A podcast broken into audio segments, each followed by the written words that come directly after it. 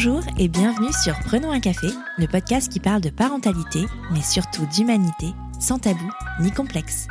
Je suis Élise Bulté et chaque mardi, je te propose des conversations avec des humains et des humaines concernés de près ou de loin par la parentalité.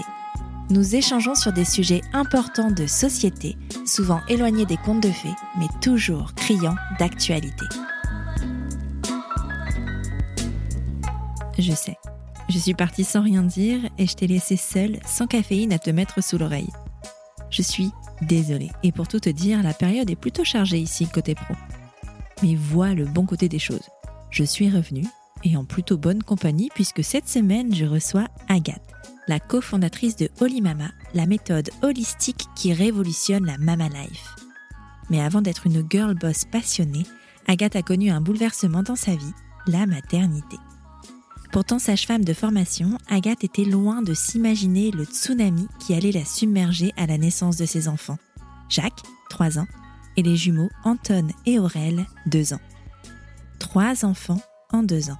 Il n'en fallait pas moins pour qu'Agathe se retrouve perdue entre cette nouvelle identité de mère, son couple refourgué au 36e dessous et sa vie professionnelle ponctuée d'un grand point d'interrogation.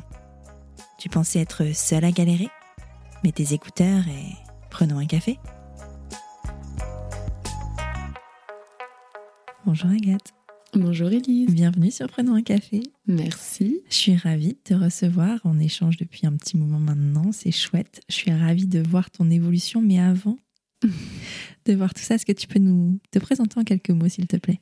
Bah déjà, merci aussi de, m'inviter. Je suis euh, ravie et émue un peu d'être ici. Euh, me présenter, donc je suis euh, Agathe. Je suis mariée en couple depuis maintenant 10 ans avec un homme qui est le père de mes trois enfants.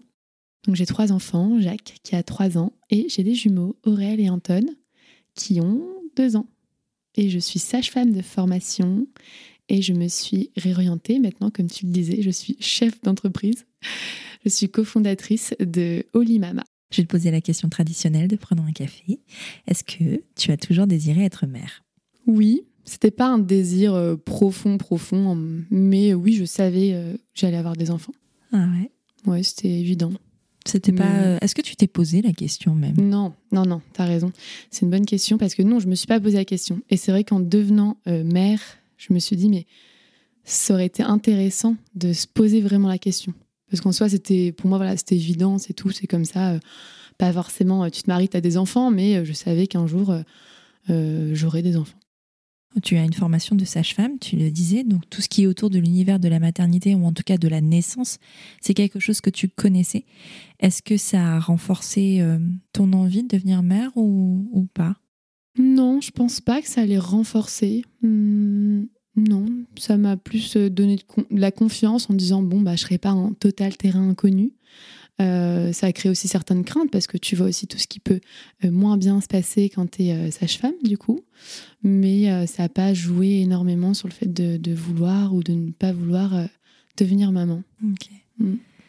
Donc tu disais, ça fait dix ans que mm. tu es avec ton mari, euh, ton premier, votre premier enfant a trois ans. Mm-hmm. Euh, comment s'est installé dans votre chemin de couple euh, ce moment de dire, bah, allez, c'est maintenant, on fait un mm. enfant? Eh bien, figure-toi, c'est assez particulier et j'en ai jamais vraiment tant parlé que ça. mais bon, comme je te dis avant, moi c'était sûr que je voulais avoir des enfants, mon mari aussi. Et lorsqu'on s'est mariés, en fait, mon mari a une maladie génétique et cette maladie génétique, il se trouvait que tu pouvais faire du DPNI, donc c'est du diagnostic prénatal avant la naissance en fait, donc faire comme une FIV en gros, mhm. et sélectionner l'embryon qui n'est pas porteur de cette maladie, parce que la maladie est recevable pour ce, pour ce genre de choses.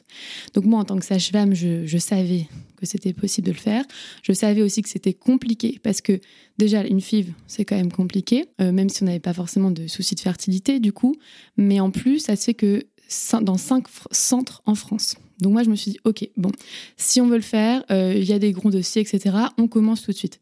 Donc en fait, j'ai commencé à créer ce dossier-là, on a commencé à faire tous nos, tests, etc., en se disant, bah, quand on aura un enfant, moi j'aime bien anticiper les choses, bon, au moins ce sera prêt. Tu vois, c'est pas en mode on veut un enfant, mais du coup on doit attendre deux ans euh, pour euh, faire tout le protocole. Donc ça s'est fait comme ça, et donc tout le dossier était prêt. Et puis au moment, donc on était mariés depuis, je sais pas, huit mois. Euh, on a un premier rendez-vous à Paris, du coup, parce qu'on avait choisi Paris comme centre. Et les résultats de mon mari n'étaient pas forcément euh, formidables. Et ils nous disent, ben voilà, on pourra commencer la procédure dans 9 euh, mois à 12 mois. Alors moi, quand on me dit ça, j'en voulais pas forcément maintenant, mais ça me paraissait énorme. Donc on se dit, bon, bah ok. Euh, suite à ça, on est parti en voyage de noces. Je devais enlever mon stérilet en cuivre parce que ça fait plus de 5 ans que je l'avais. C'est la limite. Et du coup, j'ai enlevé mon stérilet. Mon mari a dit, de toute façon, euh, bon, à mon avis, ça va pas fonctionner. Enfin voilà, on, on arrête de se prendre la tête, on verra bien. Pour écouter la suite de cet épisode, rendez-vous demain, mardi, au même endroit sur ton appli de podcast préféré. Je sais, c'est frustrant, mais crois-moi, ça vaut le coup d'attendre. À demain!